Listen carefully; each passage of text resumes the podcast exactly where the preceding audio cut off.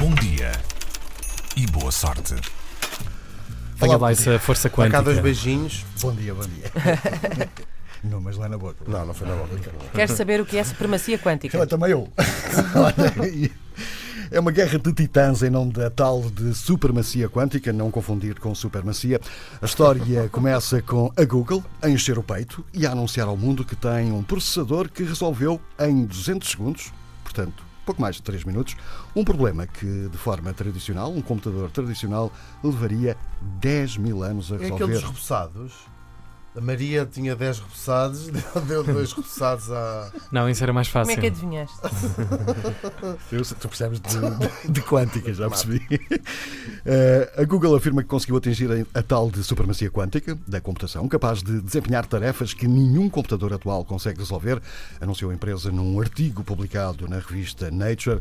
O diretor da engenharia da equipa de, de engenharia da equipa de inteligência artificial da Google diz que a computação quântica soa a futuro porque até recentemente era, mas hoje estamos a assinalar um marco importante na investigação da computação quântica que abre novas possibilidades à tecnologia. Só que depois da Google ter anunciado esta coisa supostamente maravilhosa ao mundo, veio a IBM e disse: Ei, calma lá, que exagero que vai para aí. Nós temos um supercomputador que resolve Estás esse na voz da problema. IBM. eu- Sim, sim, adorei, adorei. Sim, sim. Também dá sempre Tá fazer voz.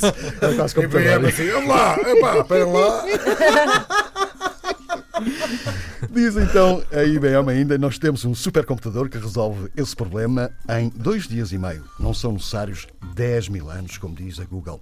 A IBM acrescenta ainda que a experiência da Google é uma excelente demonstração do progresso da computação quântica, mas que não deve ser visto como prova de que os computadores quânticos são supremos em relação aos computadores clássicos. Para juntar aqui a um senhor, Christopher Monroe, físico da Universidade de Maryland, que vem esvaziar o balão e tentar acabar com a festa da Google. Diz ele, tem que fazer outra voz agora? Não? Agora te da voz, claro. Uma voz fininha assim. O que a Google conseguiu foi um marco académico, mas que provavelmente o problema não vai ser usado para nada. Ah. Ok, nada serve para nada. Não.